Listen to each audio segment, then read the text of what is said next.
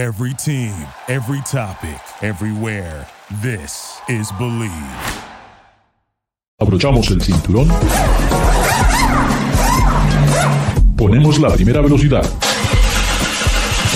Pisamos el acelerador. Y comienza el programa. Welcome back. This is Ricardo. We are in Garage Latino. And today, David Lohi, it's in the house. Thank you so very much. Sounded, uh, you know, too uh, too distinguished, but uh, nonetheless, here I am. So, uh, welcome to Garage Latino, which is your home.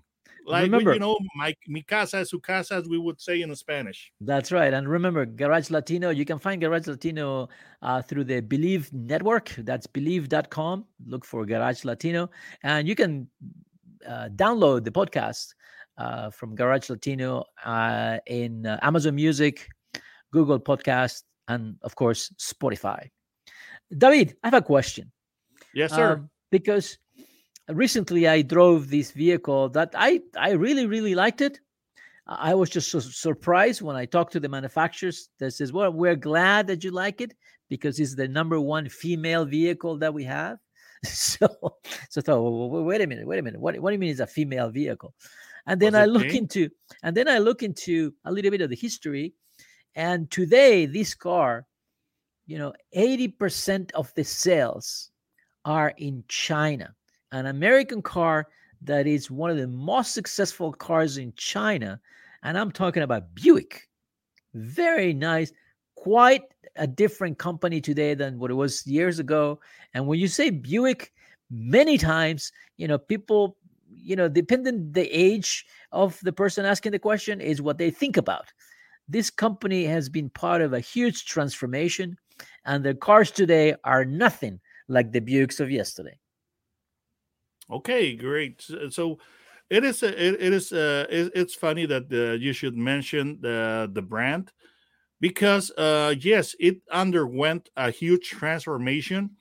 Uh, it had uh, grown into uh, uh, brand oriented uh, towards uh, older uh, clients. Yep. And uh, you know, it started as as, as the doctor's car. The, you know, it, it, it was supposed to uh, to be what the doctors uh, would buy, and it was uh, positioned below, just a rank underneath uh, Cadillac, and uh, you know, uh, and then it became. Uh, it it always was understated. It was very conservative, but Not an- uh, not anymore. it became too conservative. Not anymore. Uh, I think Buick. I mean, I'm I'm glad that Buick has survived. Um, I, I will never forget GM for killing Oldsmobile, which is the oldest oh yes, American manufacturer. You know, and you cannot buy Oh, history. yes. You cannot By buy way, history. I was there when they when, when they announced the the death of uh, GM. I was in in in an event. The it was the launch of the Trail the Blazer and the Oldsmobile Bravada. It Okay. was in in uh, in Los Cabos, and uh, it was an international event because we we had press from the U.S. and they called us to a to a conference room, and then they uh, they put the uh, the satellite transmission uh, announcing the death of uh, of Oldsmobile, and I re- really did regret it because Oldsmobile uh, in this uh, final years had become uh, very uh, well. Uh, it, it had a, a design that was clean and European, Right, right. but uh, you know some uh, somehow uh, now that is what uh, what uh, Buick is doing to a certain extent because the designs are clean, but uh, they uh, they they uh, look much younger, but Yes. they look clearly American. Yeah, yeah. I, I, and like I said, I was very surprised uh, in a good way uh, when I drove this Buick. Uh, actually, I drove both the Encore and the uh, Enclave. And the Enclave, you know, it's the right size vehicle for for my particular needs. But the interior is very well done. Um, Was it the Avenir version that the, you uh, actually, I've driven the Avenir version and the base uh, version, and both I find them to be the right size with the right performance.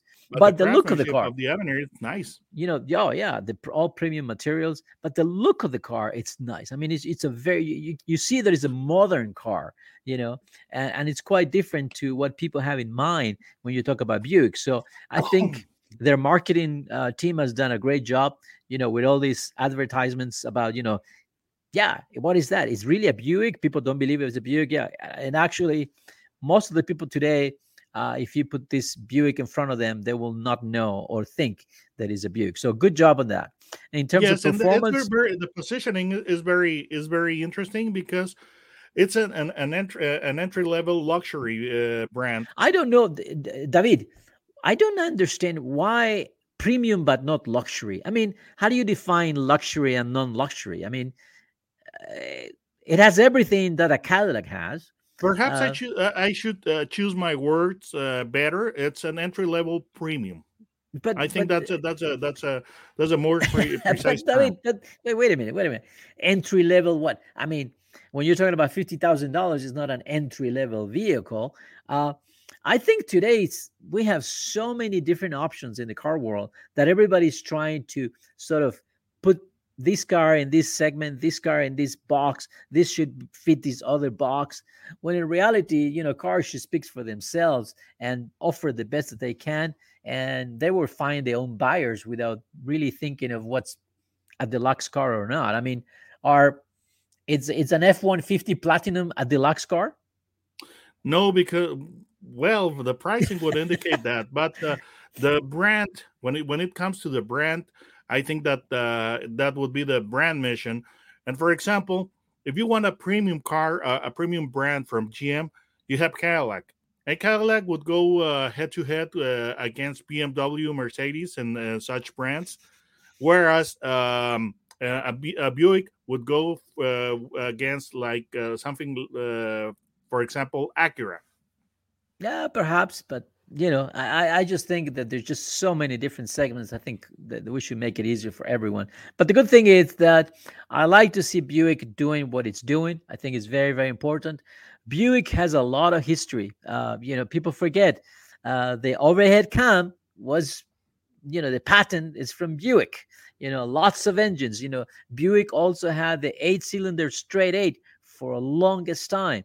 Uh, a lot of very interesting things through history from Buick. So it's a brand that has been with us for a long time and has been very successful in the now biggest car market in the world. And that I think is that's significant. You wanted to say something, David. Yes, uh, the the thing is uh, why why we have such a variety of vehicles. Come on, uh, Ricardo, you're talking about GM, and GM they had this saying, "A car for every uh, purse and purpose." so that's uh, GM being GM, and uh, uh, it's it's pretty surprising that uh, that uh, Buick is such a big brand. For example, the perception that that that uh, that, that Buick has in the U.S is very different uh, than the than the perception that Buick uh, has in China. Yes. I've been in China like three uh, like three times, and uh, and uh, a Buick there uh, is supposed to be a very uh, a, very prestigious brand, and uh, in China it would go against Audi, for example.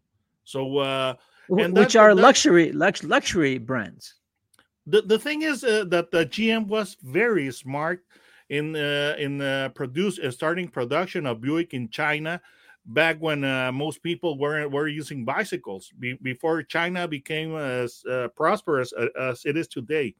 So people uh, who are uh, did aspire to a Buick, and for example also Volkswagen, because most uh, most of the people back then were were uh, the transportation mode was a bicycle. So they saw uh, Buick as something to aspire to.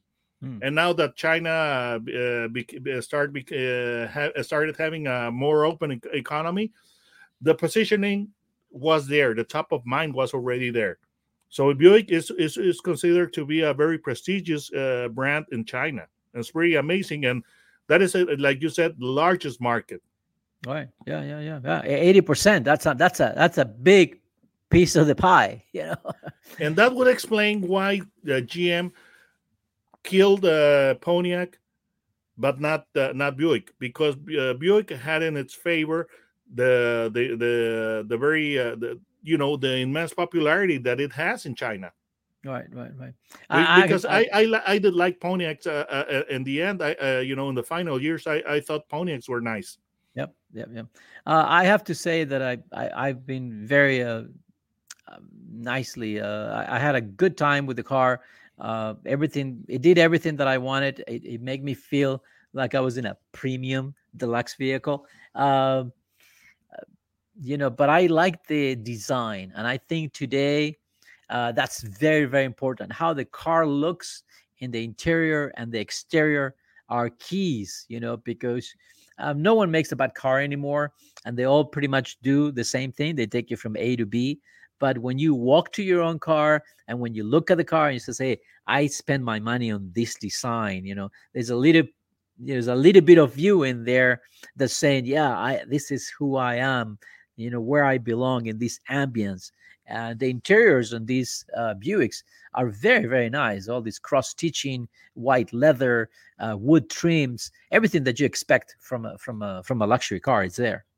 I uh, I I really should credit uh, a lot of the transformation uh, that Buick underwent uh, through uh, to uh, the, the the designer, the, the head of design, which is Ed Welburn, which was the VP of global design at GM from 2003 to 2016.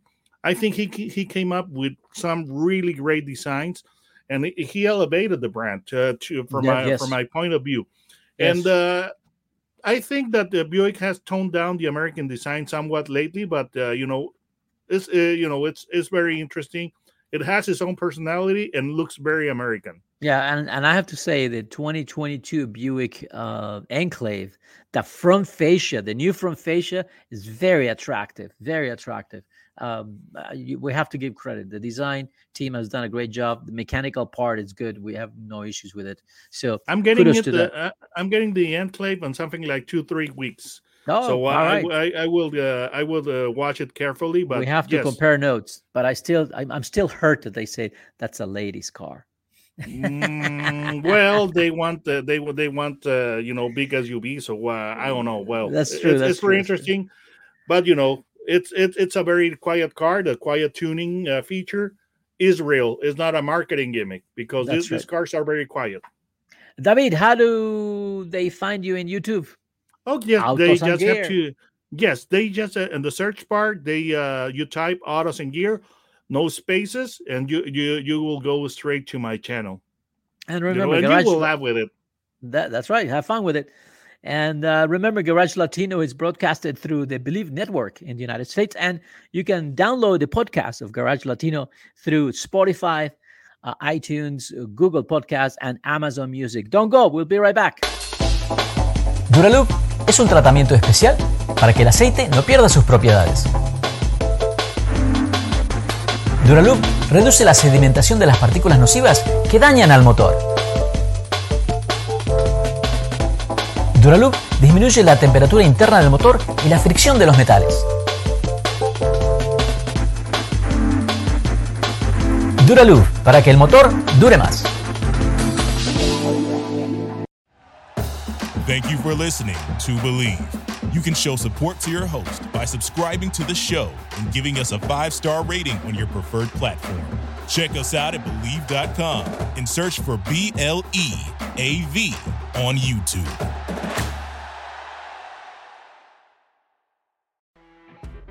You know, when you're listening to a true crime story that has an unbelievable plot twist that makes you stop in your tracks? That's what our podcast, People Are the Worst, brings you with each episode. I'm Rachel. And I'm Rebecca. We're identical twins who love true crime cases that make you say, didn't see that coming, and we hate the people responsible for them. Listen to People Are the Worst now on Apple, Spotify, or wherever you get your podcasts.